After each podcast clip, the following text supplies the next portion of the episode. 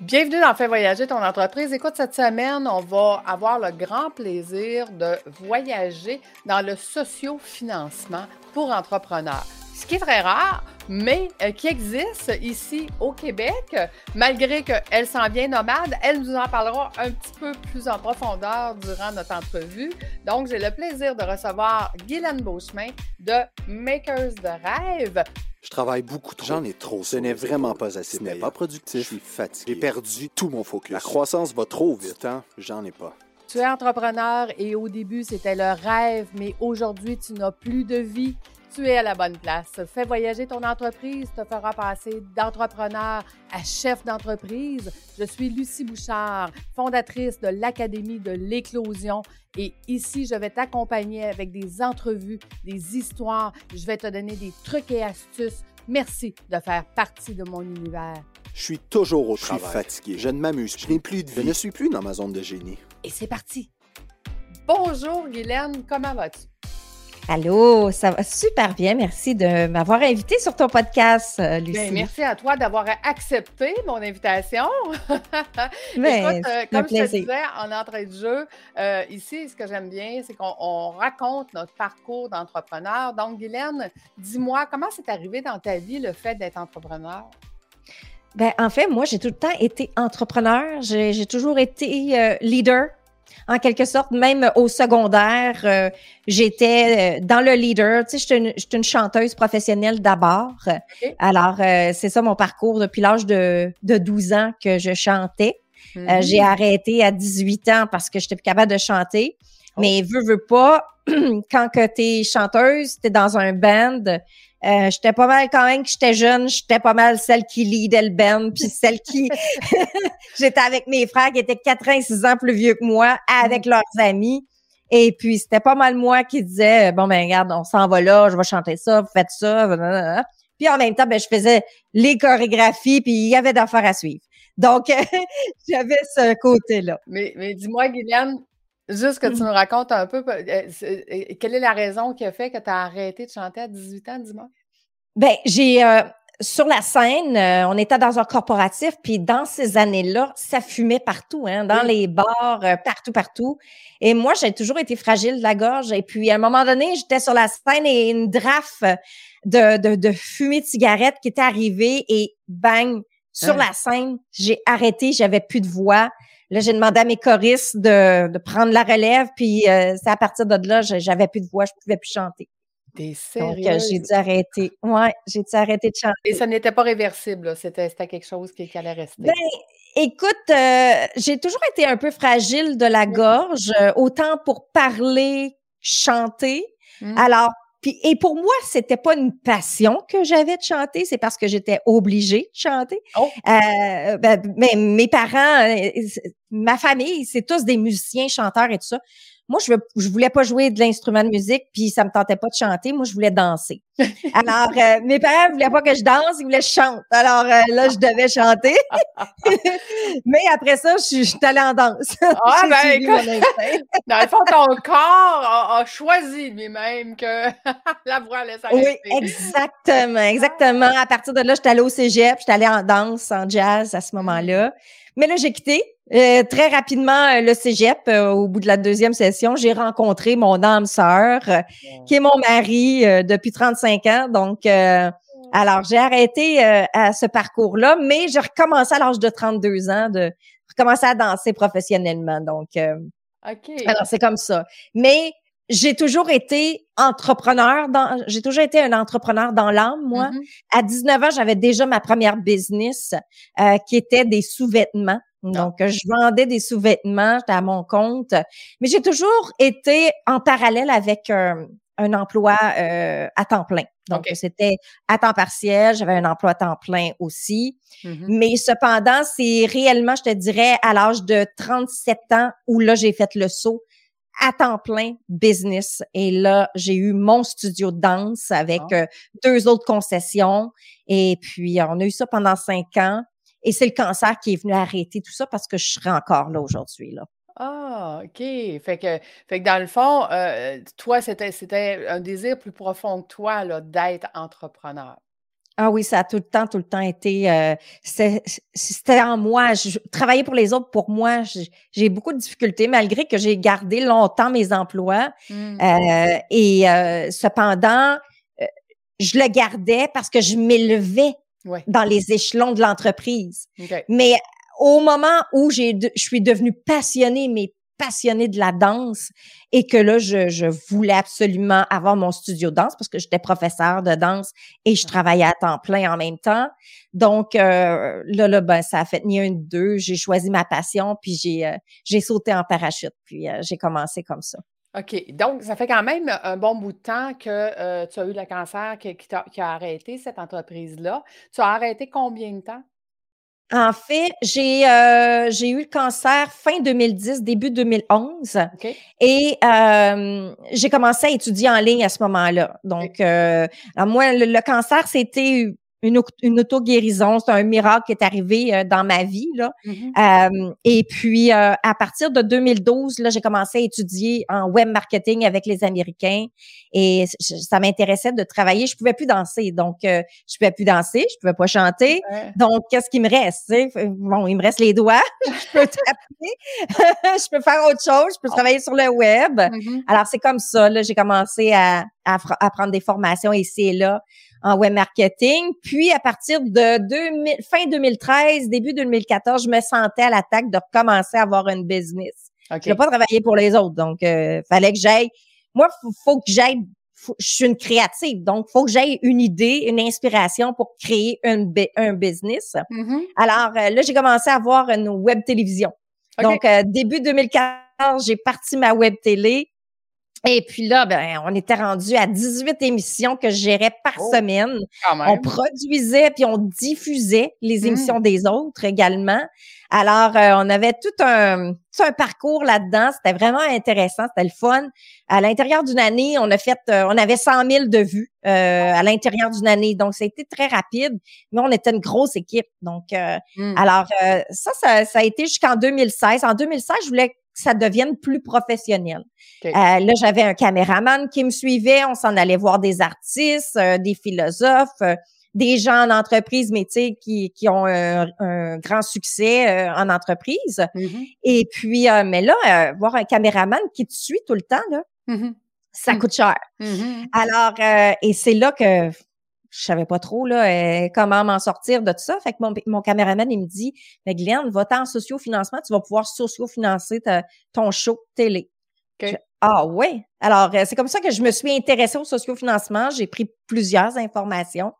Et à partir de là, euh, j'ai commencé ma première campagne quelques mois plus tard en sociofinancement que j'ai réussi entre parenthèses parce que malheureusement, tu sais, quand tu connais pas ça, mmh. Euh, pour moi, euh, je connaissais absolument pas ça, le sociofinancement. J'avais du talent là-dedans euh, parce que des, des fundraisers, j'en avais déjà fait. lever des fonds, je levais des fonds depuis l'âge que j'étais enfant. Là. Donc, alors pour moi, il n'y avait pas de secret à lever des fonds. Mm-hmm. Et puis, sauf que le fournisseur de paiement est parti avec mon argent et pas juste le mien, mais celle des autres aussi. Oh. Donc, à ce moment-là, on n'a pas financé totalement la web télé euh, euh, à ce moment-là. Sauf que ça m'a pas arrêté. Euh, moi, je suis une fille qui prend des risques. Mm C'est quelqu'un qui, qui, tant qui, qui a quelque chose dans la tête, qui veut, ben, je prends les risques nécessaires. j'ai recommencé, j'ai fait une deuxième campagne de sociofinancement.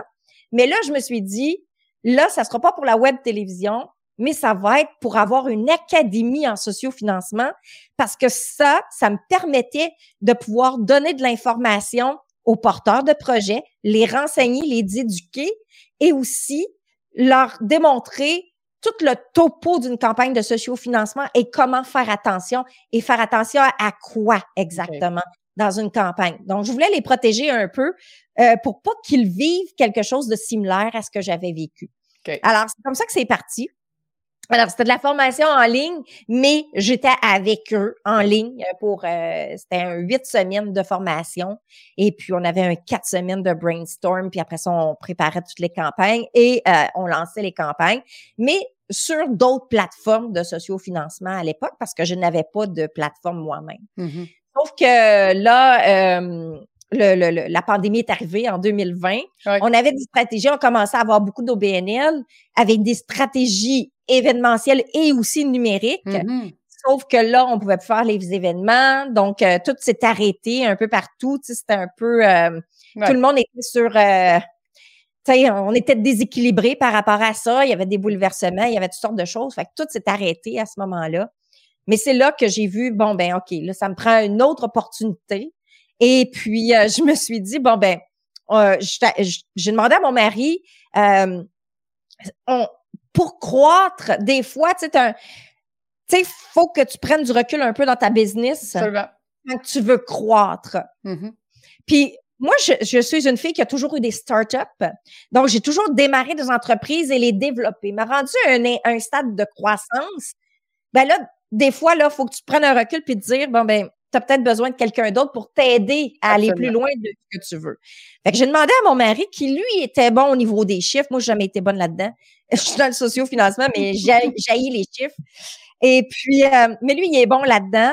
Alors, euh, il a décidé que, ouais, il dit, je vais aller prendre mon cours de lancement d'entreprise, puis euh, on va voir quel genre de stratégie qu'on va pouvoir ramener là-dedans. Donc, et puis, c'est ce qu'il a fait. Il a pris son cours, il est revenu, puis là, on a discuté, on a brainstormé, puis on s'est dit, bon, ben OK, on va, on va lancer, mais avec une plateforme de sociofinancement. Et on voyait que les, les plateformes continuaient, là, ça a roulé pendant la pandémie comme ça se peut pas. Euh, c'est du, du jamais vu, autant de projets financés en pandémie. Donc, euh, c'était l'opportunité. Fait que c'est comme ça que j'ai décidé d'avoir la plateforme. On, a, on, voulait lancer au mois d'avril l'année passée. Je sais pas si tu te souviens, mais tu étais à notre lancement. 2021, oh, oui. Et euh, tout, euh, tout euh, écoute, ça n'a pas fonctionné parce que le, le, le, webmestre que j'avais choisi pour créer la plateforme, il avait pas du tout vérifié ma plateforme, il avait pas fait de test, c'était juste l'enfer. Donc, à ce moment-là, j'ai dû trouver d'autres webmestres. Mm J'ai trouvé un autre qui a commencé le travail puis qui s'est arrêté en cours de route. C'était vraiment l'enfer l'enfer mmh. euh, là-dessus. Fait que ça a pris deux ans. Ah, deux ans pour créer vraiment toute la machine au complet. Mmh Et puis, on l'a fini au 1er décembre, donc euh, cette année 2021. On l'a lancé là, mais on l'a lancé officiellement en mars 2022 pour le public. Parce qu'il y avait encore des petites affaires qui clochaient. Tu sais, quand tu pars dans des sites web, là, il y a toujours quelque chose qui cloche. Et puis, faut que tu sois bien accompagné de ce côté-là. Fait que heureusement, on a trouvé un bon webmestre qui, euh, qui, est, qui, est, qui, est, passionné de son métier puis qui sait qui a les connaissances nécessaires puis qui veut vraiment t'aider. Alors, euh, on l'a lancé, puis là, bien, euh, c'est fait. On, on, on, on, a débuté. Euh, et puis là, on va avoir nos premiers projets qui vont voir, euh, qui vont être sur la plateforme dès euh, la fin de l'été. OK, mais là, dis-nous, Guylaine, je veux dire, tu nous parles d'OBNL, tu nous parles d'entrepreneurs. À qui ça s'adresse exactement le sociofinancement? Quel genre de projet peut aller en sociofinancement? Ben, si on parle de Makers de rêve, donc de notre plateforme, nous, on accepte des projets qui sont à impact social, donc qui font un impact dans la vie des gens, des humains, des, des animaux et de la planète. Donc, euh, on favorise beaucoup le développement durable, l'économie circulaire, l'éco-responsabilité, euh, l'agroalimentaire, euh, le tourisme, la communication. Ce sont euh, des segments pour nous qui sont importants parce qu'ils vont ça va faire des différences euh, sur la vie euh, en général. Donc, c'est là-dessus. Par contre, si on s'en va sur d'autres plateformes, ça peut souvent être un lancement de produits quelconque. il y a toutes sortes de projets qui peuvent aller en sociofinancement, des films, des téléséries, des nouveaux produits. il y a vraiment, il y a vraiment beaucoup de choses qui peuvent aller en sociofinancement, mais maintenant, c'est de c'est d'analyser plusieurs choses avant même de s'en aller en sociofinancement. C'est quoi ta niche? Prenons, prenons un exemple réel. Tu sais, ma nouvelle entreprise qui est voyagedeductible.com, pour moi, c'est euh, ces voyages-là qui s'adressent aux entrepreneurs qui vont pouvoir déduire dans leur entreprise, vont avoir un volet formation, mais je veux absolument qu'il y ait un volet aussi d'aide humanitaire. Est-ce que mmh ça serait, est-ce qu'on pourrait développer un projet en sociofinancement parce que je veux qu'il y ait un volet humanitaire dans, dans ce projet-là? Oui, parce que le volet humanitaire a un impact social, ah donc sur l'humain. Donc, euh, tout de suite, ça s'en vient dans la niche de l'impact social. Ah. Alors, euh, euh, oui, en partie. il y a d'autres choses qui sont à évaluer, oh, mais oui, en partie. Oui. En, partie, en partie, ça pourrait. OK, excellent. Oui. le fonctionnement pour quelqu'un qui voudrait aller en sociofinancement, est-ce qu'il doit passer par l'académie chez vous avant, avant d'arriver sur la plateforme? Ou vous avez aussi le volet de vous les rentrer sur la plateforme c'est vous qui gérez le projet? Oui, en fait, la façon dont on fonctionne, on voulait être différent de tout ce qui existe sur le marché, euh, parce qu'il y a quand même beaucoup de plateformes sur le marché. Euh, nous, on voulait avoir des différences. Donc, euh, nous, ce qu'on vise, c'est c'est à la base, on veut la réussite de la campagne. Donc, la première des choses, la première étape qui est à faire, c'est de, de s'inscrire sur la plateforme directement dans le formulaire qualifier un dossier. Donc, les gens complètent le formulaire qui est là. Ils nous, ils nous partagent leur plan d'affaires ou leur business model canvas. Et à partir de là, on reçoit le tout et le comité va analyser le projet pendant les deux semaines qui vont suivre. À partir de là, eh bien, c'est là où on va dire, il manque des données.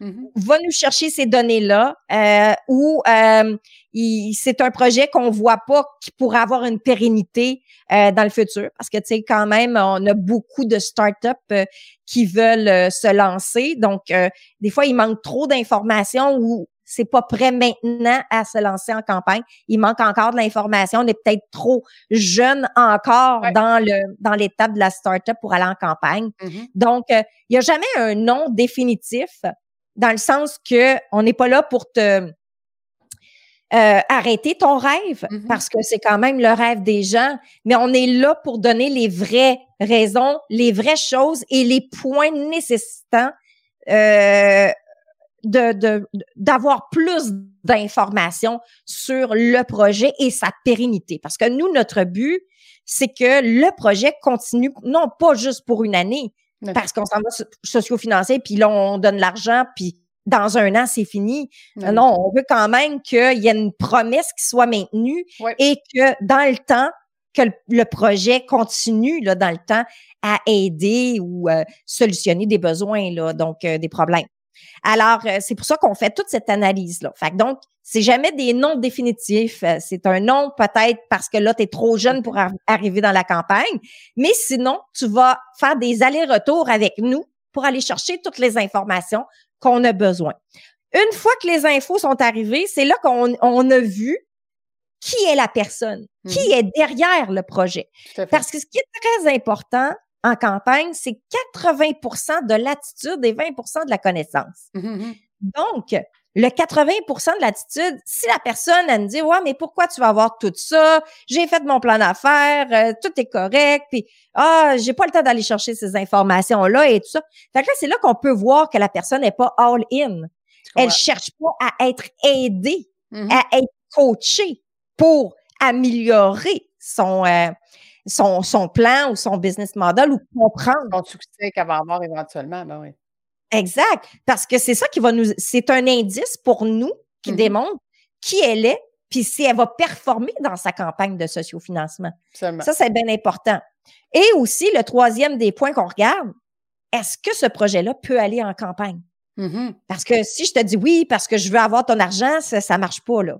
Donc, tu sais, moi, mon but, c'est que la personne puisse réussir parce que si elle réussit, je réussis. Tout à fait. Mais qu'un rêve réussit. C'est un donnant-donnant, c'est du gagnant-gagnant.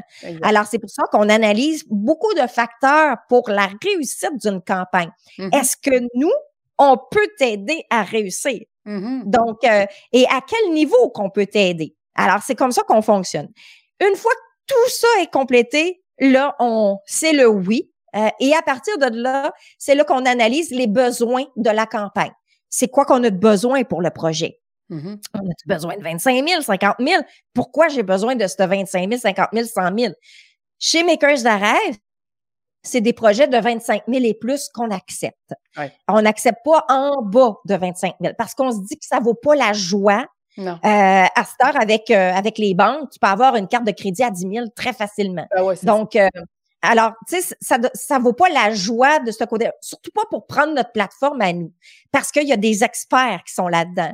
Puis les experts, ben il y a quand même de l'argent là qui est à donner. Puis quand tu t'en vas dans une campagne de sociofinancement, si tu t'en vas pour 5 000, Non, non. t'es mieux d'aller vers une plateforme que ça te coûte rien, Mhm. puis que tu vas déposer ton projet, puis euh, tu le fais comme tu penses, là, tu sais.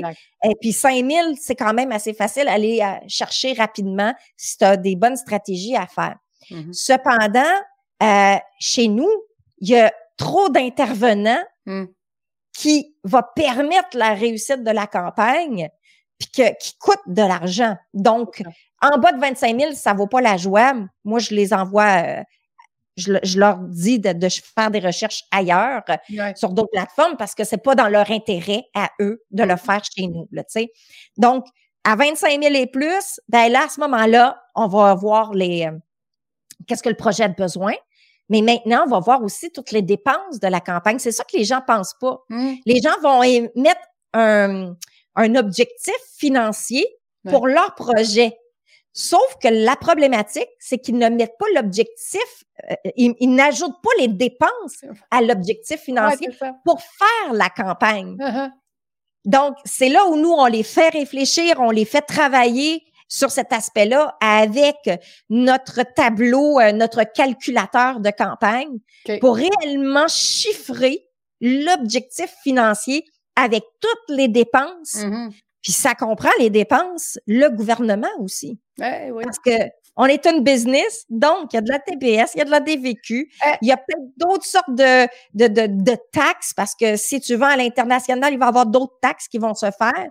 Et tu as aussi les impôts à payer. Mhm. Alors, euh, il y a plein de calculs qui sont à effectuer. Alors, si tu le sais pas, ben c'est plate à dire, mais tu vas être dans le rouge dans ta campagne. Quand même que tu l'as réussi, tu dis, yeah, j'ai réussi, j'ai atteint 25 000. Ben là, c'est 25 000 moins toutes tes dépenses. Fait que finalement, c'est peut-être juste 15 000 qui va te rester dans tes poches. Oui, c'est ça, là. Fait que, mais, mais les gens, je pense que c'est un manque d'information, c'est un manque de connaissances qui fait qu'ils s'imaginent que, tu sais, il n'y a, a pas de frais, mais, on fait juste penser à faire de la publicité sur Facebook pour faire connaître hein, nos, nos- nos Mhm. choses. Ça coûte de l'argent, là, ça se fait pas gratuitement. Puis je te dirais que Exactement. l'avoir vu à travers les années, quand j'embarque dans le, dans le volet finance de mes formations, c'est un des volets où est-ce que les gens maîtrisent le moins, même si ça fait 5, 10, 15, 20 ans qu'ils sont en affaires? Le volet Mm. finance, ils ne le maîtrisent pas. Et c'est la première chose que je leur apprends à maîtriser parce que c'est tellement important. C'est Ben, c'est ça. Mm. Exact. Fait que c'est pour ça que on a l'académie. L'académie est là pour donner toutes ces informations-là et s'assurer que la personne, avant même qu'elle soit sur la plateforme, qu'elle sache dans quoi elle s'embarque, Mhm. c'est quoi qu'elle a à payer, puis c'est quoi qu'elle va avoir à payer aussi, parce que le gouvernement, euh, ses impôts à la fin de l'année, là, il va venir t'y chercher là, sur les sur euh, le revenu que tu vas avoir fait, parce que faut se dire une chose, c'est pour les entreprises. Makers de rêve est pour les entreprises. Si Mhm. c'était pour un personnel, là, c'est autre chose. Il n'y a pas Ah d'impôt sur des dons. Un autre calcul. Mais cependant, ici en entreprise, les dons se transforment en revenus. Hmm. Donc, revenus moins dépenses, c'est ça que ça veut dire. C'est ça, c'est ça, tout à fait. Puis là, après ça, ben, il reste le reste, mais ça va dépendre si on fait ce qui rentre en dépenses ou si on le prend en revenu. Donc, il va y avoir de l'impôt. Et voilà. Exactement, exactement. Super. Donc, euh, écoute, c'est pas mal plus clair. En tout cas, qu'est-ce que qu'est-ce que c'est du socio-financement puis à qui ça s'adresse. Fait en fait, quelqu'un qui aurait un projet qui est en ligne avec les 17 catégories de l'ONU, euh, ça rentre très bien chez vous, là. Dans- dans- Oui, dans- oui, oui, oui, exactement. On veut faire la différence. On Ouais. veut aider à faire une différence. Ça, ça commence petit, puis le petit, plus que la communauté grandit, ben le petit va devenir plus grand éventuellement. Là. Donc, il euh, faut commencer. C'est drôle parce qu'on a, le, on a le même langage. Tu sais, moi, ma mission, c'est d'amener les entrepreneurs à avoir une pérennité de leur entreprise sur plusieurs générations. Donc, au-delà d'eux-mêmes, tu sais, que l'entreprise, ce n'est pas eux, mais c'est bien une entreprise qui va euh, pouvoir poursuivre. Et toi, tu leur permets justement d'avoir cette euh, pérennité-là, mais en, allant chercher des sous pour faire autre chose, pour aller, aller chercher une innovation ou aller chercher n'importe quoi dans, dans, l'entreprise qui pourrait être possible, en fait. Exactement.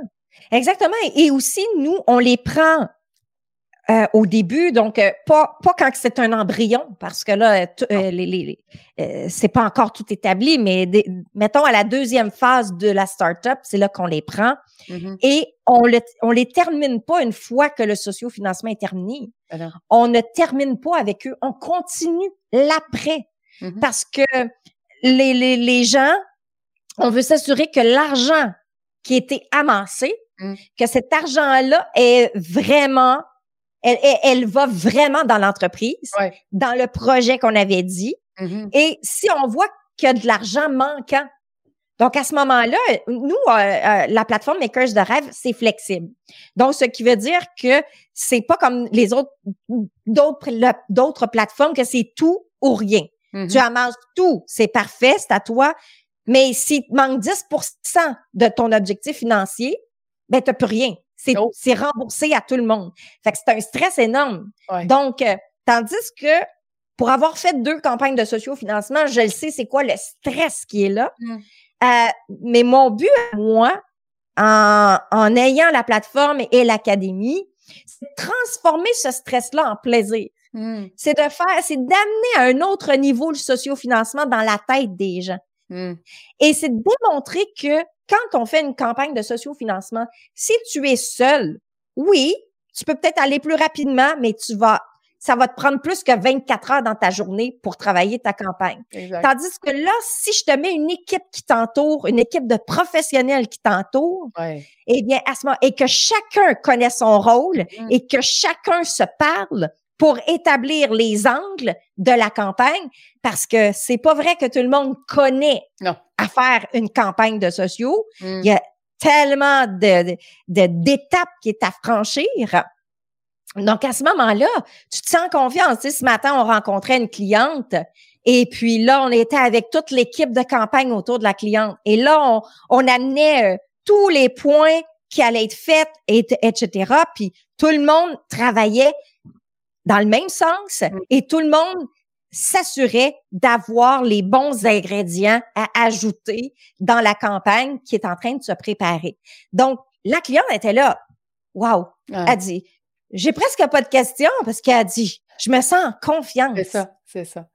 Donc, c'est être bien entouré, ben ça fait en sorte d'éliminer le plus de stress possible mm-hmm. et de s'assurer de continuer à faire ce qu'on a de mieux à faire pendant que les experts font ce que toi, tu aurais peut-être un peu plus de difficultés à faire parce qu'il y a juste 24 heures dans une journée. Ben, j'ai toujours dit, hein, il faut travailler dans notre zone de génie. Fait que ta zone de génie à toi, c'est socio-financement. Donc, on te donne ça entre les mains.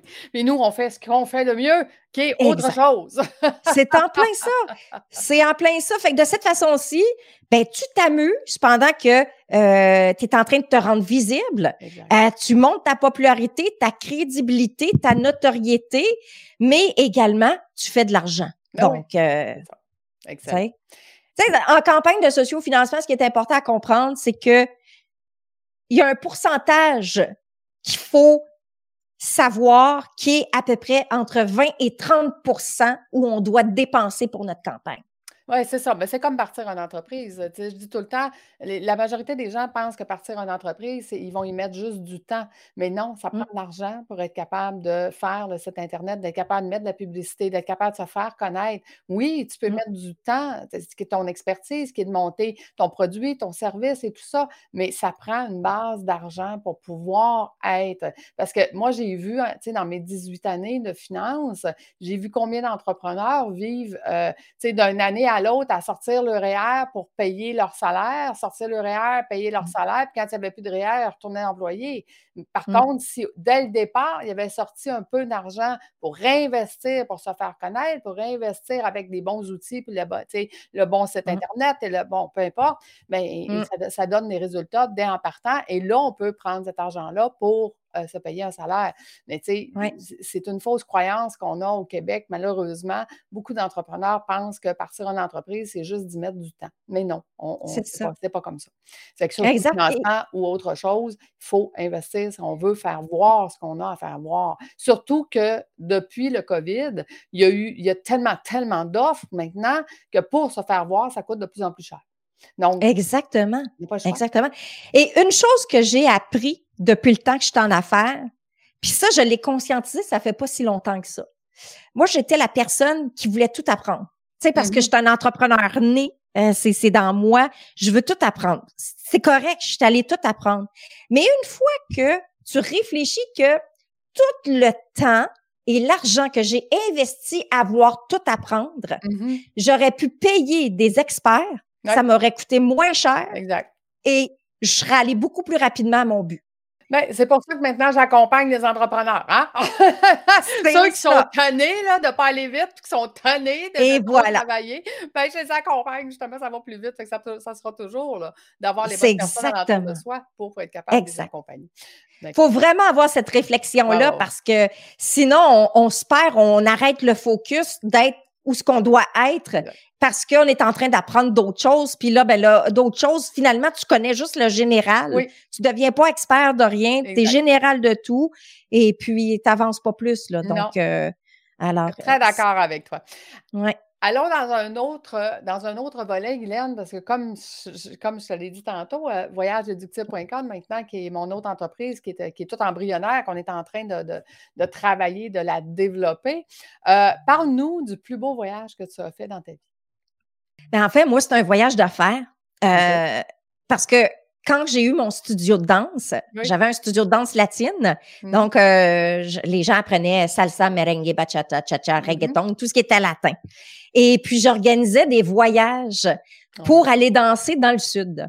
Donc, euh, on a fait, le plus beau voyage qu'on a fait, c'est une croisière. J'avais organisé une croisière dans les Caraïbes du Sud, un sept jours tout inclus, ou ben tout inclus, euh, façon de parler là, il y a toujours quelque chose à payer quand t'es en croisière là, mais du moins euh, les repas étaient inclus. Et puis euh, là, à tous les soirs, à, en revenant d'une excursion parce qu'on c'était la croisière du sud qu'on faisait avec le carnival. Et puis à tous les soirs, on avait une salle qui était à nous. Hmm. Et là, on donnait des cours de danse sur le bateau. Oh. Et après, on s'en allait souper tout le monde ensemble. Et après, on s'en allait danser ah, avec les musiciens, etc. Là. À tous les soirs, c'était la rumba comme ça. Et puis, c'était magnifique, c'était le fun. Et tout était du type d'impôt. Fait que donc, oh. c'était ça qui était encore plus le fun. Ben oui, ben écoute, tu viens, de me donner l'idée que je vais devoir, je vais devoir approcher les écoles de danse. Organiser des voyages. Effectivement. Mais, Mais oui. Et si je te demandais, Guylaine, euh, un voyage de tes rêves que tu n'as pas fait encore, ça serait quoi? Ben, c'est celui que je suis en train de préparer avec mon mari. Euh, donc, tu sais, moi, ça a tout le temps été des voyages d'affaires, souvent que j'ai fait. Euh, oui, j'en ai fait qui n'étaient pas à faire, là, mais beaucoup, je mets plaisir et, ben, plaisir travail puis plaisir personnel en même temps. Mmh et puis là, on devient digital nomade. Oh. Donc, euh, à compter du 1er juin, on quitte, euh, on quitte euh, Laval parce qu'on est à Laval. Et puis, on s'est acheté une roulotte, on s'est acheté un camion remorque de 20, d'une plateforme de 20 pieds. Mm-hmm. On est tout en train de développer un système végétal pour propulser le camion parce oh. que, comme tu sais, l'essence est une, c'est fou c'est très cher. Et le diesel, c'est encore plus cher. Et nous, le camion est au diesel. Alors, on est en train de le transformer en huile végétale. Oh, Donc, ce qui veut dire que ça coûtera pratiquement rien. En fait, ça va coûter 3 cents l'essence. C'est 3 cents l'huile végétale. Et c'est mm-hmm. de l'huile végétale usée qu'on euh, prend dans les restaurants. Ça va être filtré. Et puis là, ça va devenir notre huile qui va propulser le camion euh, et tirer la roulotte. Et puis, euh, en même temps, ben, on est tout en train de transformer euh, la roulotte qui va devenir avec l'énergie propre, etc. sais, vraiment, on, veut démontrer sais, on favorise le développement durable, il faut démontrer l'exemple que nous ben aussi, là, ben on le fait. Là. Uh-huh. Donc, alors, c'est un gros projet. Là, on part pour la BTB. Euh, le premier, euh, dès le 1er juin, là, on a encore euh, des garages à faire pour installer tout ça. Mais après ça, on part pour la BTB pendant trois mois où là, on s'en va faire des conférences en sociofinancement dans les communautés amérindiennes féminines. Donc, on s'en va leur présenter sous une autre forme le sociofinancement pour les femmes qui veulent se lancer en affaires ou qui sont déjà en affaires mais qui voudraient croître. Alors, euh, alors, on s'en va leur proposer justement euh, un avenue euh, qui pourrait les intéresser de ce côté-là. Alors, on a trois endroits, on a trois communautés autochtones féminines euh, algonquines qu'on s'en va voir en Abitibi. Et après ça, après les trois mois, ben, on poursuit vers l'Ouest canadien. Et là, il y a encore des communautés qu'on veut aller voir euh, amérindiennes hmm. pour euh, continuer notre tournée parce qu'on a un OBNL qui s'appelle Tournée en sociofinancement de l'entrepreneuriat. Donc, euh, on veut développer un documentaire sur les femmes d'affaires autochtones. On, on, a une web série qui s'appelle It's a Go que les gens peuvent regarder sur Facebook et YouTube également sur le Québec en direct. Alors, ils vont pouvoir suivre notre aventure avec la web série et puis après ça, ben, on va être euh, en décembre, on va être euh, à Vancouver. Et dès que le froid est pris, parce qu'on ne peut pas rester l'hiver euh, au Canada parce que ça, ça tombe en bas de zéro, et l'huile végétale, ça gèle. Uh-huh. Donc, on se doit d'être aux États-Unis à la chaleur. Donc, on va s'en aller du sud-ouest, donc à partir de Los Angeles, vers la Floride pour revenir au printemps l'année prochaine par l'Ontario parce qu'on a des conférences à aller faire là-bas et revenir au Québec avec notre tournée encore provinciale là, pour les Amérindiennes. Oh, wow, mais quel beau projet. Donc, euh, on va pouvoir vous suivre, on va pouvoir euh, regarder comment, comment va la campagne, votre parcours et tout ça. C'est vraiment intéressant. Donc, euh, si on résume, où est-ce qu'on peut te trouver? Oui, ben Facebook, très facile. Euh, euh, bon, les gens peuvent venir sur le Québec en direct ou sur Makers de rêve. Euh, sur le Québec en direct, ben c'est c'est notre télévision web, ça. Donc, les gens pourront voir l'aventure sur le Québec en direct sur Facebook. Si vous n'avez pas de Facebook ou que vous aimez mieux être sur YouTube, encore là sur le Québec en direct sur YouTube, notre chaîne. Et vous allez voir l'aventure qui est là. On a déjà commencé parce que on est dans l'arrière-scène de, de tout ça. Fait que les gens peuvent voir euh, déjà euh, comment ça se passe parce qu'il y a énormément d'étapes de préparation qui est à faire pour partir parce que nous, on a tout vendu. Il nous reste juste le poêle et le frigidaire qui reste à vendre. Alors, on a une semaine encore s'il y a des gens qui le veulent. Là. on est à Laval. Et puis, euh, donc, euh, ils peuvent voir toutes les étapes. Et puis, euh, on est sur LinkedIn, bien sûr, on, Instagram, on est partout. là. Et sur le site internet makersderêve.com.